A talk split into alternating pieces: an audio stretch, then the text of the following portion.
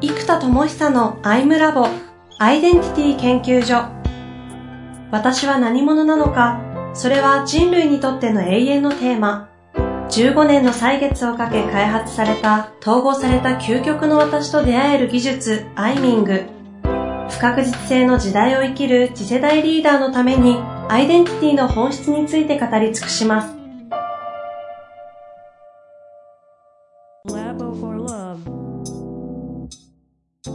こんにちは、遠藤和樹です。生田智久のアイムラボアイデンティティ研究所。生田さん本日もよろしくお願いいたします。はい、お願いいたします。いや、ここ3回ぐらいですか。なかなか深い話という。マニアックな話。マニアックな、ずっとマニアックですけども。そうですね、今日マニアックです。はい。ど真ん中を生きることによる孤独とかね、うん、精神世界は4つの世界でできているみたいな話もありましたけど、うん、ちょっと久々にライトにというかね、うん、軽い話もしてみたいなと思うんですが、最近あの、自己探求ウェブアプリエネカラー、現時点まだリリースされておりませんが、はい、これになんかこう、先の構想がいろいろあるということで、ちょっとそのあたりのお話聞きたいんですけど、えっ、と、このエネカラーがですね、はい、えー、まあ、要は自分の感情とか気とか、その、まあ、自分のエネルギー状態、まあ、そのエネルギーから来る強みとかも全部出るんですけど、あとコミュニケーション特性とか相性とかね、うんうん、それ全部出せるんですけど、まあ、要は、多少やってる中身があの企業向けの人材アセスメントのカテゴリーに入るので、うん、結構あの本格的な、だから遊びじゃない超本格的なやつなので、その分内容がこう真面目で硬くなっちゃうところがあるんです。はい。で、まあ、そういうこう骨太な要素があるからこそ、面白い要素が必要じゃないですか。まあ、生田さんにとってはね。そうそうそうそう。いや、なんか骨だけ太いとほらなんかもう、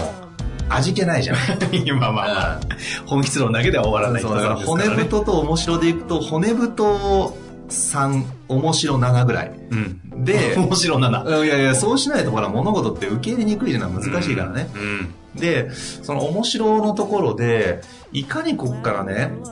そもそも元々のスタートで言うと、あの、8月1日から、じゃジントレプレナーってやってみようという、ありました、アイデンティティシフトの実験中なわけですよ、今ね。えー、それを発明家っていうところから、ジントレプレナーとアイデンティティシフトをさせたときに、じゃあそこで本当のアイデンティティシフトが成功し、形になったら、もしジントレプレナーという事故がちゃんと出現、まあ、あの、アントレプレナーの造語ですけど、その統合されたジンという、えー、事故を使ったジントレプレナーと呼んでますが、うんうん、えっ、と、それがもし成功したら、まあ、えっ、ー、と、まあ、仮に、えー、1年で時価総額1000億ぐらいがいけば、人、アントレプレナーとして一応世界一クラス、うん、とか世界少なくともトップクラスと言えるので、うん、えー、かつそれが、えっ、ー、と、会社で社員1人、えー、資本の追加なし。で、あの、1年でやったら、これは多分もう世界でも多分もう有数というか多分、いないんじゃないかなぐらい。イノベーションすぎますね。タレントさんとか歌手だと話は別なんです。あと作家さんとか。コンテンツじゃなくて事業としてそれを作ったら、まあこれ多分世界一と言ってもいいんじゃないかなという。で、できるかどうか置いといて、どうせ実験するならベンチマークはどこまでいけるか実験なので、まあ一応世界一ぐらい行くかもしれないし、まあ世界で50億番目行くかもしれない。これはわかんないけど、まあ少なくともちょっと実験中なわけです。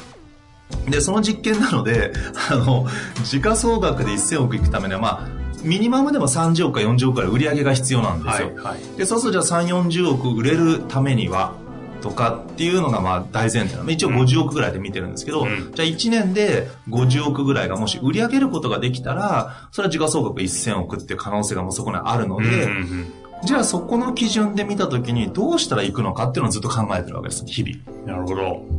で、そうするとエネカラーのアプリそのものが、えー、っと、まあ、大体こう、すっごいハイクオリティの診断書が、150ページのもう超がつくハイクオリティデザインで出てくるんですね。うんうん、で、この雑誌が出るだけで、普通のアセスメントが一般的な、まあ、5000円から2万円ぐらいの間なんです。でもそれは、あの、まあ、グラフが出てきたり真面目なことが書いてある、はい、A3 3枚とか4枚とか、1枚の場合もあるけど、はい、そういうこう資料が出てきます。うん、まあ、それで8000円でも全然満足感があるわけで、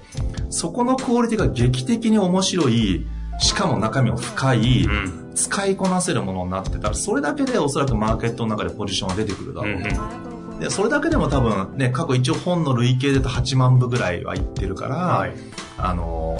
ー、まあ仮に8000円ぐらいでちょっと高めなんだけど、ポジション的な行く可能性があるものだとしたときに、まあ例えば10万部いけば、まあ約で言うと大体10億円ぐらいになるわけです。ってことはじゃあ50万部ぐらい売れれば5条件になるわけだから、じゃあこのエネカラーのレポートマガジンが50万部仮に売れてたとしたら、なぜ売れたのかって考えるわけですよ。うん、じゃあなぜ売れたのかで考えると、50万部クラス売れてる本とか、50万部発刊されてる雑誌とかそういうものを見ると、絶対に文化レベルに入ってる。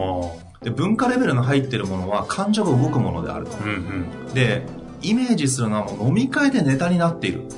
ぐらいのものだと、例えばサンタクロースの話とか、飲みながら、今年クリスマスどうしたとか、どんなサンタさんやったとか、子供にどうしたとか、こう話になるぐらい、もう飲み会とかカフェのレベルで当たり前の対話に入ってるものじゃない限り、逆に50万部いってないと。うん。で、50万部でそのぐらいまでいくとは限らないけど、まあでも、飲み会とかカフェで普通の話のレベルに入ってくれば、これ激アツだと。はいはい。じゃあ、私たちが私というものを考えるときに、日常会話レベルのストーリーと繋がらなきゃダメですよね。うん、つまりこれが企業向けのアセスメントツールで、マネージメント層の人たちだけが、いや、部下のマネージメント大変だから、その人たちの感情を理解するのが大事だよねって話で盛り上がるネタだったら、まあ、マネジメント層とか企業向けの研修としては売れますけど、やっぱり一般には広がらないわけですよ。で、そこで究極的に私というものを振り返ったりしながら、できる面白いものといった時に日本特有なもので言うとやっぱり血液型占い。そこ。うん。なるほど。つまり A 型、B 型、AB 型とかって B 型の取説が爆発的に売れたように私って何を一番シンプルにレッテルを貼ってるものって血液型占いだと。例えば星座だと12レッテルになるしあの、13レッテルになってるのかな今なんか、なんとか性がどうのこうのってありましたね。蛇使い座があるだないだみたいな。とか、えとも12だし、あと、いろんな分析ツールとかでも、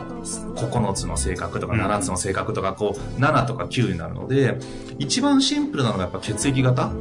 4つ。そう。だったら今回エネカラーのアプリで分析したときに、えっ、ー、と、性格特性が全部出せるわけじゃないですか。うんうんうん、で、そうすると B 型の人の平均値を出せば、えー、A 型の平均値とか全部出していくと、はい、どうも血液型の傾向が出るかもしんないし、出ないかもしれないわけですよ。だから血液型占いが本当かっていうテーマになっていて、あなたの血液型何ですかってすごい答えてもらうと、平均値が出るわけです。うんうん、そうすると、今現在1万人がやってくれたデータの平均値と B 型の性格はどうもこんな感じです。で、B 型の男性はどうもこんな感じですっていうのが出てくる。で、これが例えば、世の中で言われてる B 型ってこうだよなって一致したらそれはそれで、わ、本当に統計取ってもそうなんだって面白さがあるし、違ったら違ったで、わ、全然あの B 型とか嘘じゃんみたいな、うんうん、本当はこうなんだっていうのが統計データとして出るので、面白いじゃないですか。うんうんうん、統計見たら、え、俺ってなんだろうって気になりません？本当は。気になる気になる。そしたらそれを B 型と押す、つまり、インタラクティブなコミュニケーションが小さくても発生させたいんですよ、一番最初に。そうすると、その記事として出てるんじゃなくて、あなたは何型ですか？ってあって、まあ、4つの A 型、B 型、AB 型の B 型をクリックすると、過去の統計データが出ます。うんうん、そうすると小さくだけどコミュニケーションがここで行われますよね。うんうん、しかもワンクリックという非常に小さなアクション。それだったら Facebook で話題になったら、ワンクリックならみんなやるなと。で、それをこうクリックした時に、B 型の平均値はこうですって出た時に、うん、え、本当はどうなんだろうって思うじゃない？思います、ね、そうすると、まあ、血液型占いもいいけど、ちょっと調べてみません、うん、ってなったら、みたい。無料だよって、なったら、気になるえ？ってちょっとやりますよね。っていう、この動線を作るだけで、えー、っと、一番シンプルなワンクリックというアクションでコミュニケーションちゃんと取れて、かつアイデンティティの中でも一番 B 型とか A 型って結構アイデンティティ日本だとなりやすいから、その中で一番ライトで4つしかないし、日本中誰でも共通言語として存在するものと、これでエネカラがリンクできる。で、その小さくアクションした結果、統計で出されたものって、へーって感じじゃない、うんうんうん、だから気になるわけですよ。本当かな？じゃあ俺は何なんだろうって。うんうん、っていうのをアクションしたくなるっていう動機形成がここでできるから、興味から動機に変わるわけです。というのを作った時に、血液型占いが本当に統計データとして出たら、これはこれで新しい面白さがあるので、それをね、リリースするんです。でも裏の式も簡単で統計取ればいいだけだから、血液型のデータもらってね。難しいのはね、このエネカラーの方の、そう、分析解析の方が難しいから、うんそう。血液型はね、情報さえサンプルがあればいいだけです。うん。いや、そうしたら多分これ聞いてたら、ワンクリックで自分の B 型、僕 B 型なんですけど、B 型の統計データが出たらちょっと見たいじゃないですか。見たい、見たい。ちょっと見たい。本当かなって思う。本当ですし、これだ飲み会で隣の人とかに、ちょっとやってみて、ね、見てって言って、A 型こうなんだよって、まあこれクリックすれば見せられるから、うん、B 型をしたら B 型の平均値、AB 型をしたら AB 型の平均値っていうのが出るようにしとくと、そのページ開いてこうやって見せて、A 型って本当はこうらしいよとか、しかもこれが1ヶ月後には統計データが増えてるから変わってるかもしれない。N の数だけ、そうそうそう分析結果変わるかもしれない。一定レベル絶対落ち着くと思いますけど、あと分散とか出せば、どうもこういう分散で平均値がこうですっていうふうに出せたりするので、その分散を見ていくと面白い偏りがあるかもしれないし、し、もしかするとですよ、血液型すべてがサイコロ 4, 4面をコロコロ転がしたら必ず4分の1になるように、うんもしかしたら平均値取ったら4色が全部25%ずつなのが A から AB 型も全部同じになるかもしれないです。それ社会実験的にも面白いです、ね、そういうことなんです。で、これが、えー、出てくることで、えー、しかもそれが年齢とか、あと地域にも分けられるので、東京都の B 型の人はこうって出てくれば、もうちょっと B 型占いの一歩奥の情報が簡単に出せるから、そこまで出してくると面白さが出るし、ここでしか知れない情報になり、じゃあ自分のこと知りたいってなる。生田さんの開発したものってアルゴリズムレベルで言ったら人間別に言語さえクリアしたら誰でもいけるじゃないですか。うん、そうなると全世界の国ベースでとかも全部できますもんね。ただし、えっ、ー、と、B 型 AB 型の影響を受けるのは日本だけです。あのバイアスがかかるんですよね。B 型ってこういう人って言われて生きてきたり、B 型だとサボっても怒られなかったりとかすることで、うんうん、社会バイアスによって私という性格がそっちの方にまあ、生きやすくなる、うんうんうん、から日本では特性が出ますけどおそらく世界で取ったら関係ないで出るので、うんうん、それが証明できたら面白いですよね、うんうん、というのが出せます、なるほどね。そしたら無料で1000万ユーザーが行く可能性出るじゃないですか。でもそこを見ての一手ですもんね。そうすると無料で1000万ユーザー。で1000万ユーザーってさっきアプリとかの世界ではそんなに大きい数字じゃない。大きいけど、よくある話ぐらいになってきてるから、無料で何百万ユーザー行って、これが、えー、っと、なんか雑誌とか本で8000は高いんだけど、うん、自分の人生の、例えば転職とかって3年に1回転職する時代だとすると、うん3年に1回自分のこと知りたいわけですよ。人生かかってる。そうすると8000円ぐらいのアセスメントってみんなやっちゃうわけですよ。うん。いろいろと。ちょっとしたね、相談相手のキャリアコンサルタントもっとかかりますしね。そうするとね、転職とか、例えば、まあ就職でもいいし、結婚でもいいし、その中人生に3年に1回1億人に転機が訪れたとすると、そのうちの10%の人が無料で血液型占いをやってるぐらいは行くじゃないですか、多分。で、行ってて、そのうちまあ、金額的な多少発生はするんだけど、まあ、ちょっと8800円ぐらいかもしれないけど、1万円切ります。うん、えー、するんだけど、